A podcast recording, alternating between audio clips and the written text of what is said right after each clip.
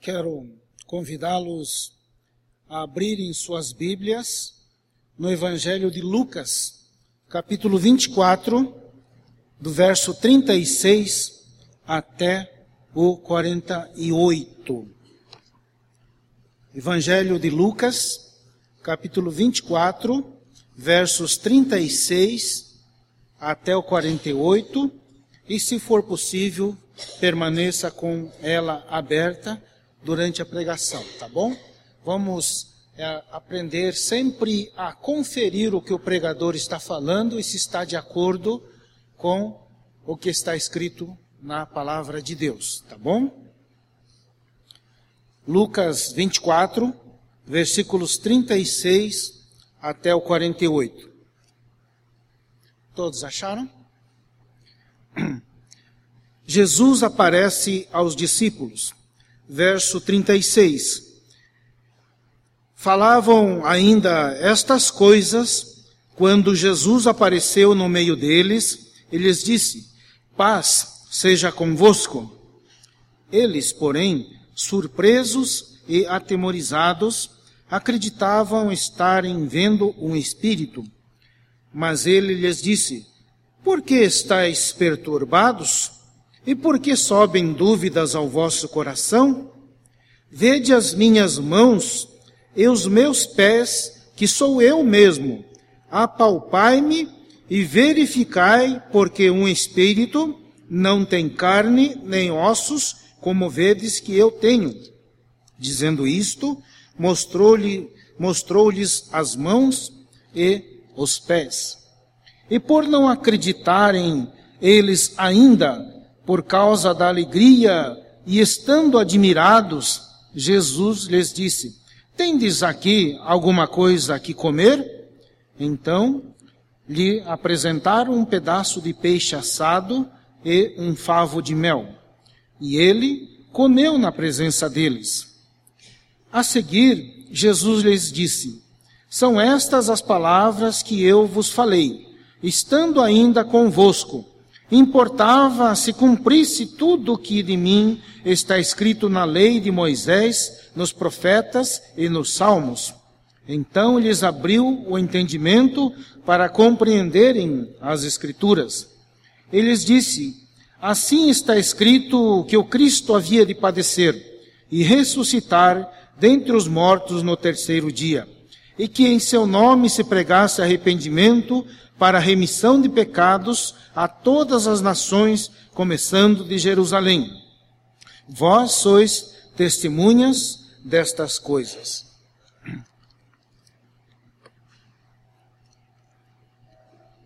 Antes de falar alguma coisa, eu gostaria de transmitir uma preocupação pastoral e quero dizer que fico muito feliz de vocês terem, estarem vindo todos os domingos. Gostaria de convidá-los, a partir do próximo domingo, que venham e se assentem nos primeiros lugares, tá bom? É, mais tarde ou posteriormente direi o porquê. Mas, por favor, a partir do próximo domingo, venham e sentem-se nos primeiros bancos, tá bom? Vamos ocupar todos os primeiros bancos. Vamos deixar os de trás vazios para quem chega, tá bom? Vamos orar. Senhor, neste momento, quando a, como tua igreja se acerca da tua palavra, nós queremos pedir a Deus que a mesma experiência que teus servos tiveram no passado, quando eles puderam compreender o que as Escrituras sagradas falavam a respeito de Cristo que havia de ressuscitar ao terceiro dia. Assim também nesta tarde, seja com o coração, com os olhos da tua igreja de Carapicuíba, que aqui está reunida em torno da tua palavra. Visita-nos, ó Deus, santificando-nos, em especial nossas mentes, quando estão cheias de preocupações com o dia de amanhã, eh, de preocupações com as tribulações, com as lutas, com os corações muitas vezes tristonhos, amedrontados. Ó Deus querido, visita-nos e abençoa-nos para que o nosso coração, através da tua mão poderosa, que tal qual um arado é, percorre com, sulcando os nossos corações, tirando todas as pedras da incredulidade, todos os espinhos, ó Pai, das dores da vida, para que nós possamos ser um terreno fértil e preparado para receber a tua palavra que é semeada nesta tarde. Em nome de Jesus é que oramos. Amém. O tema desta tarde é, é o seguinte: a igreja com medo e sem paz. A igreja com medo e sem paz. Irmãos, relembrando a semana passada, uma, um fim de semana agitado, com novidades, com muitas risadas e também com muitas interrogações, com a visita do missionário João Boca, ali da Cracolândia, né? E nós agora voltamos ao caminho cotidiano e rotineiro da igreja. E no domingo passado, o calendário litúrgico nos convidava à leitura de João capítulo 19, verso 31, quando Jesus, após ressuscitar, ele foi procurar seus discípulos. E quando relataram para outros discípulos e que as mulheres tinham visto a ressurreição de Jesus e eles também tinham recebido, então um deles chamado Tomé disse: Eu não acredito. E só vou acreditar quando eu colocar as mãos nas mãos dele, ali no buraco feito pelo prego dos romanos, e também colocar meus dedos nos seus pés, também furados pelos pregos romanos. Né? E Jesus, então, falando posteriormente para Tomé, disse, deu-lhe uma reprimenda que é também para todos nós como igreja. Jesus disse: Não sejas incrédulo, Tomé, mas seja um crente verdadeiro e sincero. E que Tomé então se prostrou aos pés do Senhor, né? E aqui, neste capítulo que lemos, o calendário litúrgico no terceiro domingo após a Páscoa, ele é o trecho de Lucas 24, 36, na parte B, até o 48. E nós vivemos nesses dias em que detalhes não têm importância nenhuma, apenas são detalhes, então nós passamos rapidamente por cima. Apenas aquelas coisas que chamam nossa atenção, são estrondosas, provocam nossa adrenalina e elevam na, no nível altíssimo. Somente isso é que muitas vezes nos importa. Então, o que que esse trecho que relata novamente Jesus se apresentando num domingo à tarde é, para os seus discípulos, o que é que esse texto tem para nos acrescentar para essa nova semana? Vamos ver três coisas aqui. A primeira pergunta é para todos nós, como igreja, em especial primeiro ao pregador: Você tem paz? Você tem paz? Você tem paz? No versículo 36, na parte B, está escrito assim: E Jesus apareceu no meio deles, e lhes disse: Paz seja convosco.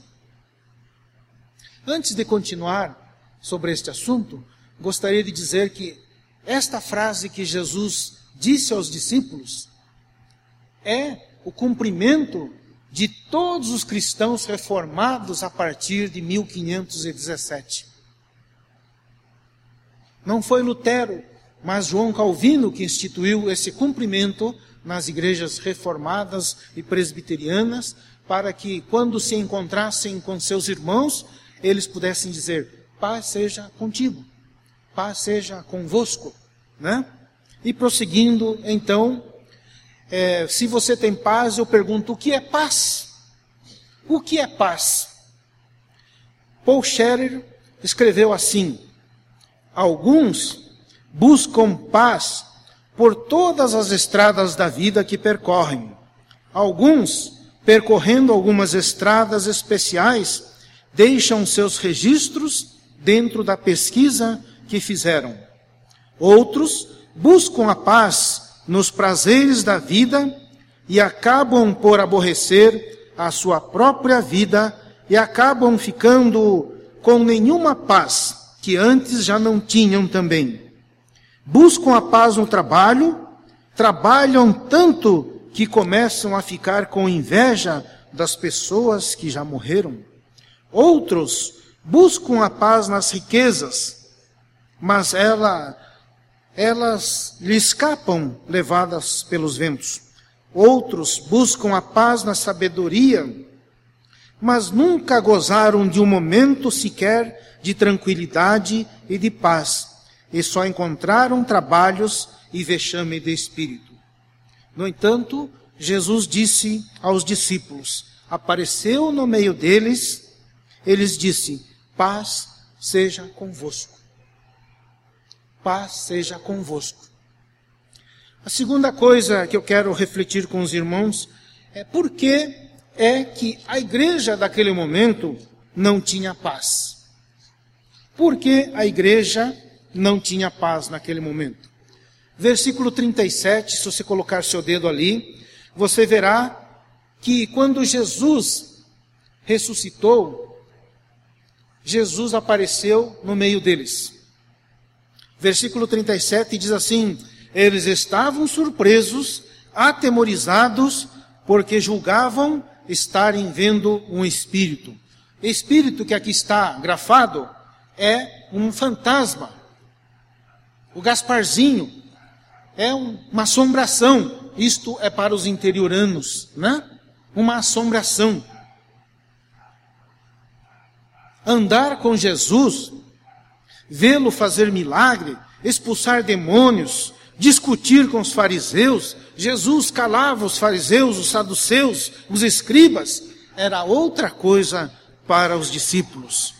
Ouvir falar, Jesus falar de ressurreição, era uma coisa que os discípulos deixaram passar batidos.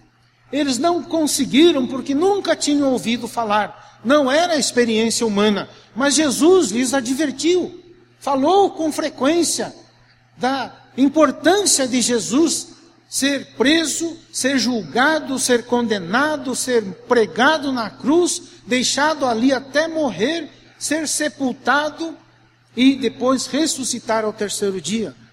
Mas nós, como seres humanos, nós somos todos assim. Ninguém precisa ficar preocupado. Nós todos somos assim, nós aprendemos assim, através da dor, do brusco momento que acontece na nossa vida, na nossa família, na igreja. É assim que nós ou aprendemos ou debandamos de vez. As cenas que os discípulos viram era, eram agitadas. Por quê? Quebravam as regras da vida de então. Eles estavam acostumados que quando alguém morresse, era sepultado. Eles não tinham contato mais com aquele que tinha sido sepultado.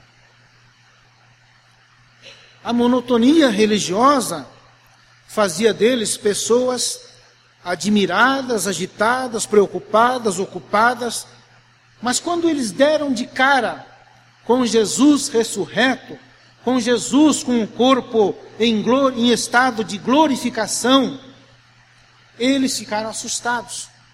Quando os textos narram que Maria Madalena agarrou-se aos pés de Jesus, pensando é, que era o jardineiro, não reconhecendo, era porque ela estava familiarizada com Jesus, que tinha o corpo humano, sem pecado, mas a partir da ressurreição, Jesus começa a transformação de seu corpo, e então os olhos humanos de Maria Madalena, daquelas mulheres, dos discípulos, não estavam reconhecendo. Daí, então, eles pensaram estarem vendo um fantasma, uma assombração. Os nervos que estavam não à flor da pele, mas em frangalhos, os nervos daqueles discípulos não aguentaram. E Jesus, ele sendo nosso Senhor, o cabeça da igreja, ele sendo Deus, ele sabe da nossa limitação. Não há em Jesus nenhuma crítica ao fato dos discípulos estarem naquele estado emocional. Jesus, então, imediatamente, no verso 38, você pode consultar, Jesus, que sabe perfeitamente o que aqueles seus discípulos estavam passando, ele diz: então coloquem a mão aqui. E mostrou-lhes possivelmente a ferida provocada pelo prego na cruz. E da mesma forma, mostrou-lhes também, dizendo: Olha os pés, por que é que vocês estão perturbados? Por que é que vocês estão cheios de dúvidas? O Senhor sabe com quem que ele estava tratando. Ele está, estava tratando com aqueles com os quais ele salvou, com os quais ele, ele compartilhou emoções, momentos é, gratificantes de estarem ali falando das coisas do reino dos céus. Eles eram vagarosos para crer, como nós, como igreja, somos vagarosos em crer. Mas também nós nos desculpamos em ser vagarosos e fazemos questão de ser muito rápidos em duvidar das coisas que Deus pode fazer. Assim nós somos, sempre prontos a acreditar nas provas da ciência, nas provas materiais visíveis, palpáveis, nas coisas dos homens, na narrativa dos homens, nós somos é, facilmente envolvidos é, pela ciência humana quando apresenta as suas conclusões e nos maravilhamos quando determinado remédio é, para certas doenças é, são apresentados, nós nos maravilhamos, nós nos vangloriamos, nós nos alegramos com os homens. Nós somos assim, perturbados, cheios de medo, agitados, porque nós vivemos a vida dentro de uma caverna. Caverna que nós vivemos e nos limitamos, porque é, quanto mais apertada a caverna, melhor para nós, porque nós precisamos desenvolver o menor esforço possível para nos ajustar ali dentro. É assim que nós nos acostumamos. É assim que, infelizmente, como ser humano, fazemos parte da Igreja de Cristo sobre a face da terra. Vivemos sempre cheios de dúvidas, sempre cheios de assombro, sempre cheios de medo, perturbados e não temos paz mas Jesus, no Evangelho de João, capítulo 14, disse: é, Eu lhes envio a paz, a minha paz vos dou, não dou como o mundo a dá. Então, quando chega este domingo e nós estamos refletindo ou sobre não termos paz, ou sobre o termos muito medo, o, o fato de sermos assombrados por qualquer tipo de notícia que recebemos, nós precisamos refletir profundamente que tipo de cristãos nós somos, que tipo de igreja nós temos sido. E Jesus, no verso 40, diz: o texto mostrou-lhe as mãos. No verso 41 diz: mostrou-lhes os pés. E no verso 41 também, eles permaneceram assim, e então Jesus fez algo que certamente dissiparia com todo aquele assombro, Jesus perguntou para eles: Vocês têm alguma coisa que comer? E diz o texto: E deram-lhe um pedaço de pão e um favo de mel. E a narrativa simples é de que Jesus comeu na presença deles.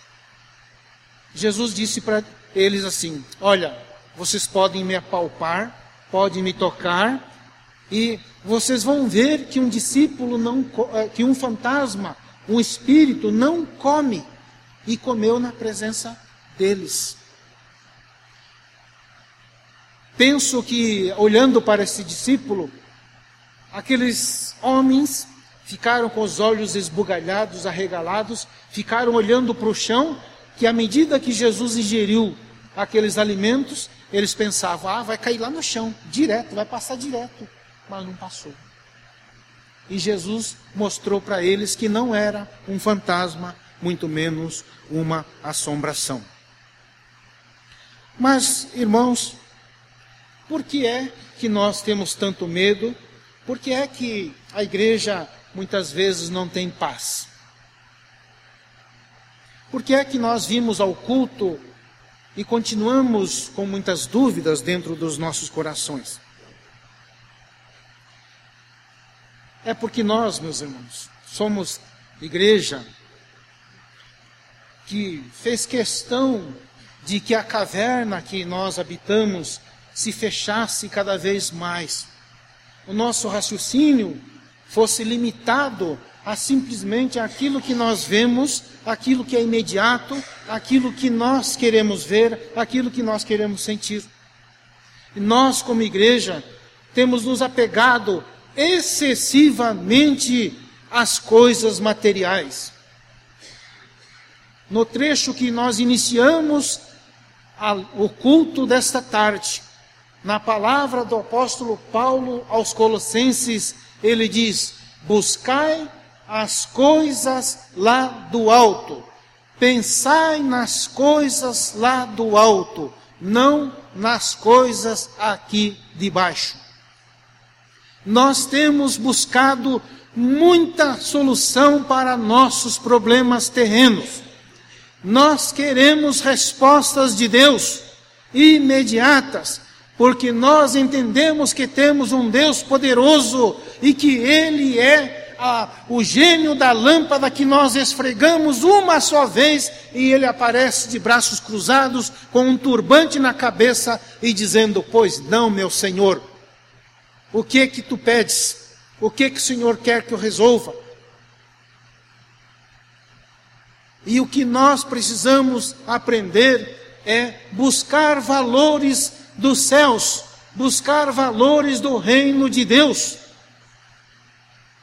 Nós devemos orar por curas, devemos orar para pessoas que sejam abençoadas, mas pessoas que não façam parte da nossa igreja.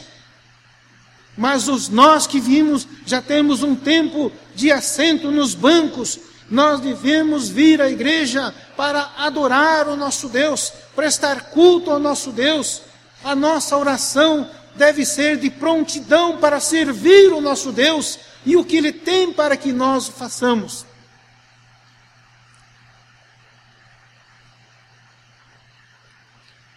E quando nós lutamos muito para ter somente coisas materiais, coisas terrenas, respostas terrenas, então a comunhão se dissipa do meio da igreja. Há dúvidas entre nós. Nós muitas vezes até fazemos olhos pequenos para não enxergar, não olhar o nosso irmão. Fazemos de conta que ele é um fantasma mesmo. Não queremos vê-lo. Para que ter contato com o irmão? Para que ter contato com a irmã? Estamos satisfeitos. Eu tenho meu grupinho. Aqui ele não entra, aqui ela não entra. Não é, não gosto. Isto é o que? É assim que Deus quer a igreja? É assim que Deus nos quer? É assim que Deus quer nos ver orando é, com urgência para que nós tenhamos respostas às nossas orações? Mas a igreja naquele momento tinha medo, não tinha paz, embora Jesus já tivesse dito a eles: recebam a minha paz não a paz do mundo. Um dos textos que nós lemos, do Salmo, número 4, diz assim: Mais alegria o Senhor pôs no meu coração do que a alegria dos, no coração dos ímpios, porque os ímpios só têm alegria quando eles têm a dispensa cheia de comida, a conta bancária alta, e eles não têm nenhum problema na vida. Mas o salmista disse: mais alegria eu tenho no meu coração. Então, nós precisamos aprender como igreja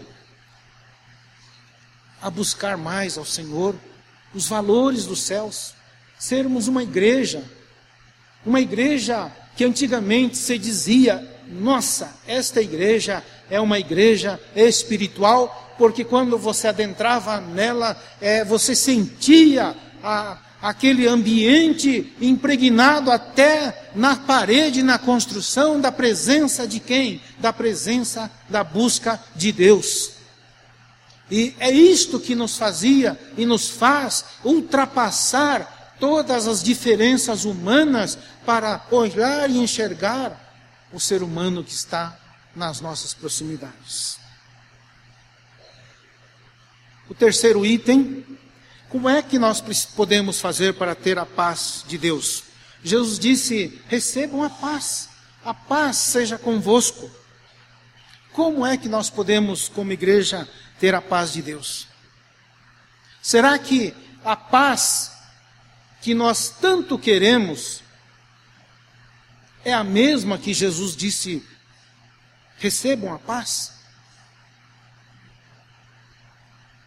Qual será a paz que nós precisamos como igreja, primeiramente? Para termos paz no nosso meio, para sermos uma igreja que busca aquilo para o qual ela foi instituída, da qual Jesus é o cabeça da nossa igreja, da qual nós fazemos parte porque somos corpo. E se somos corpo, Paulo diz aos Coríntios, a mão não pode dizer eu não preciso do pé, o pé não pode dizer, não preciso da cabeça. A cabeça não pode dizer, não preciso dos olhos. Os olhos não podem dizer aos ouvidos, não preciso dos ouvidos. Mas todos os membros são necessários. Que paz é que nós esperamos?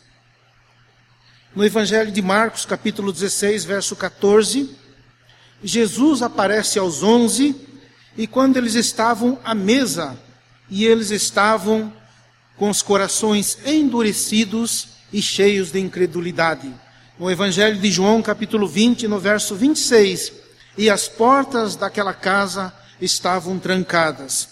Eles estavam com muita perturbação em seus corações. Eles estavam com medo do Império Romano.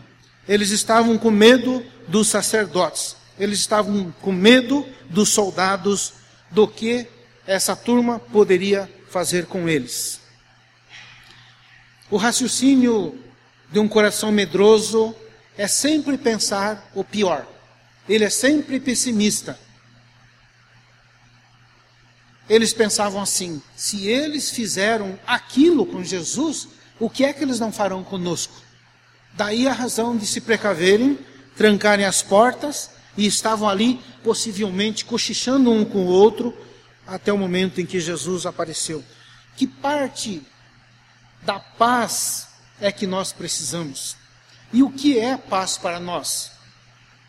É ausência de problemas nos relacionamentos? É ausência de tribulação no nosso coração? É ausência de problemas lá no lugar onde eu trabalho? É ausência de problema dentro da igreja no relacionamento de um para com os outros, das coisas diferentes que nós temos que aparar as arestas.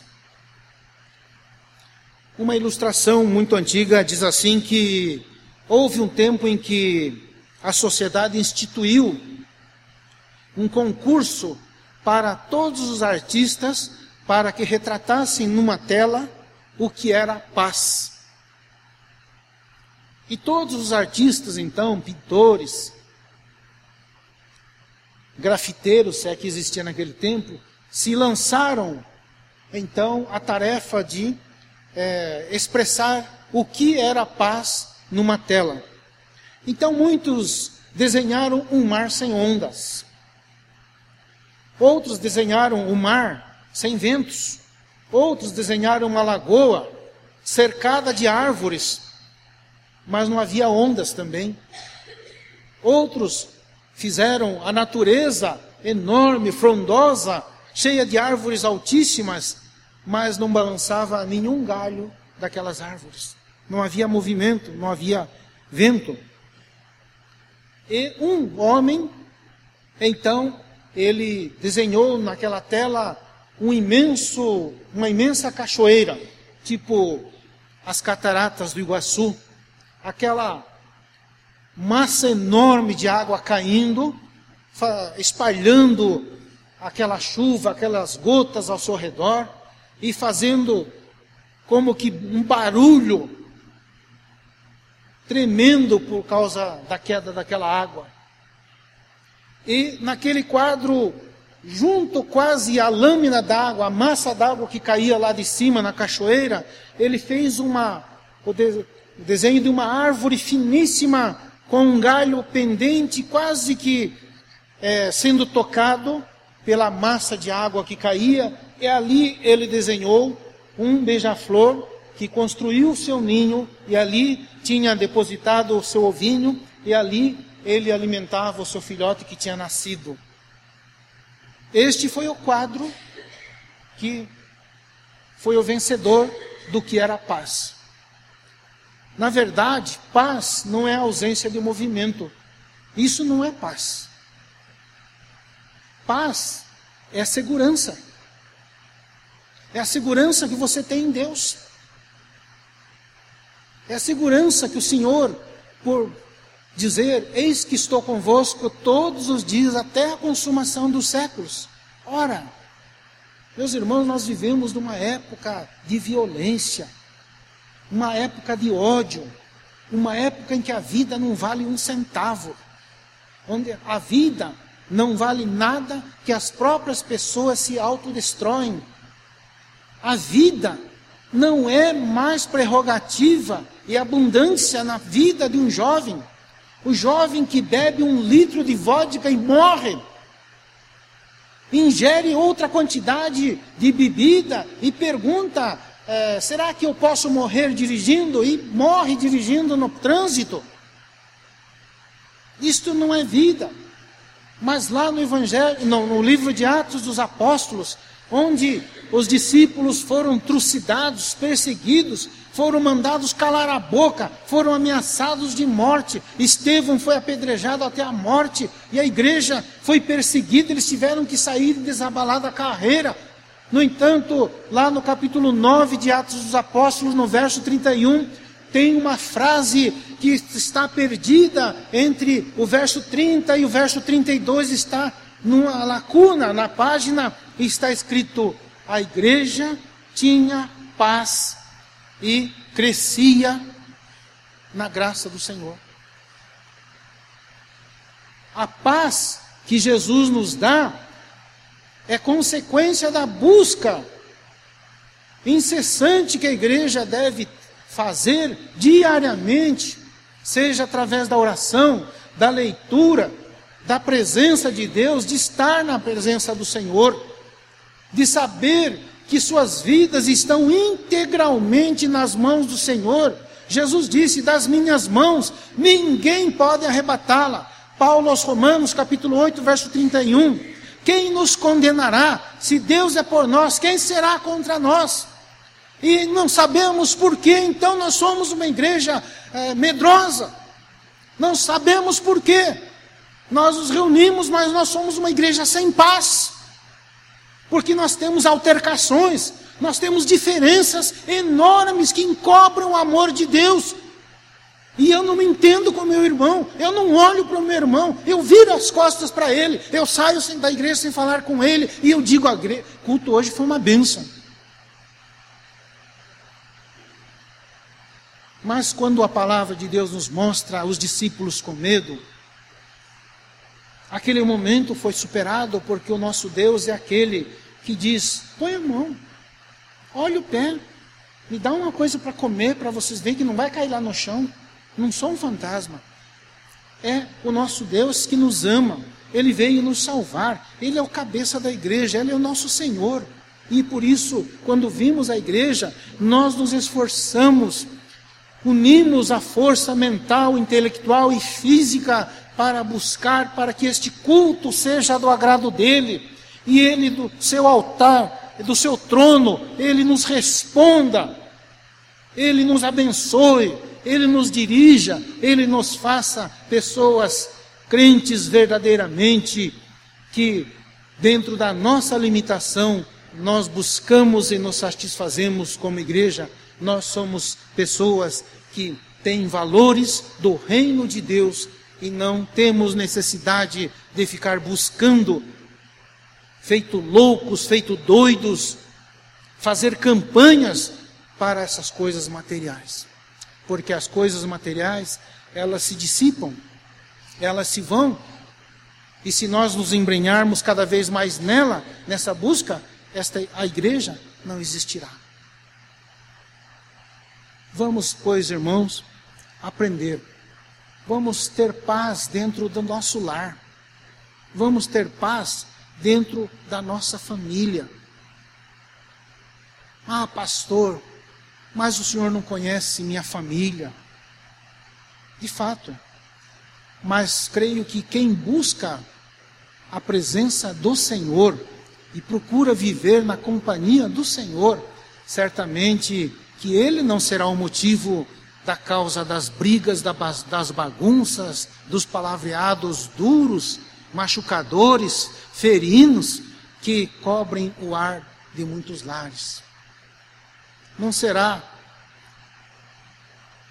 a ausência do Senhor que trará paz na nossa vida. E nós precisamos assimilar o ensinamento da palavra de Deus, nos rendermos aos pés do Senhor e vivermos a nossa fé com simplicidade e sermos uma igreja que o Senhor se agrada, digamos que numa numa figura. Uma coisa que eu vejo que a tecnologia provoca muitas vezes um sorriso em mim é que tem pessoas que não escrevem nada no seu celular, na sua mensagem, mas mandam aquele emotion, né? De um, uma pessoa sorrindo. De alegria, né? Então, o que eu quero falar, meus irmãos, vamos ser igrejas que buscam ao Senhor os valores do reino, vamos dissipar as diferenças que nós temos dentro da igreja, vamos ser uma igreja de paz, uma igreja que vive unida para buscar os valores do reino de Deus. Nós fomos instituídos para isso, para que as pessoas, quando virem nos visitar, elas retornem. Quando eu vim para a igreja, eu já vim com mais de 20 anos,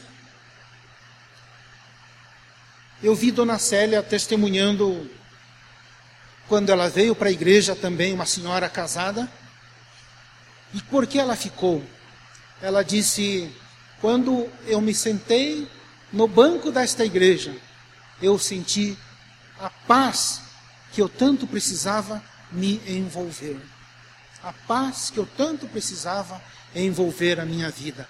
Meus irmãos, será que é, se eu estou em guerra com o meu irmão, com o meu presbítero, com a presbítera, será que eu vou proporcionar um ambiente de paz que Jesus disse a paz seja convosco, para que as pessoas que vêm nos visitar estão perturbadas, estão chorosas, estão destruídas emocionalmente, elas retornarão novamente? Se buscarmos, certamente o Senhor permitirá que isso aconteça, e eu creio que seja o desejo de todos nós nesta noite, tá bom? Que Deus nos abençoe, que nos dê, nos dê a verdadeira paz que Ele deu à igreja.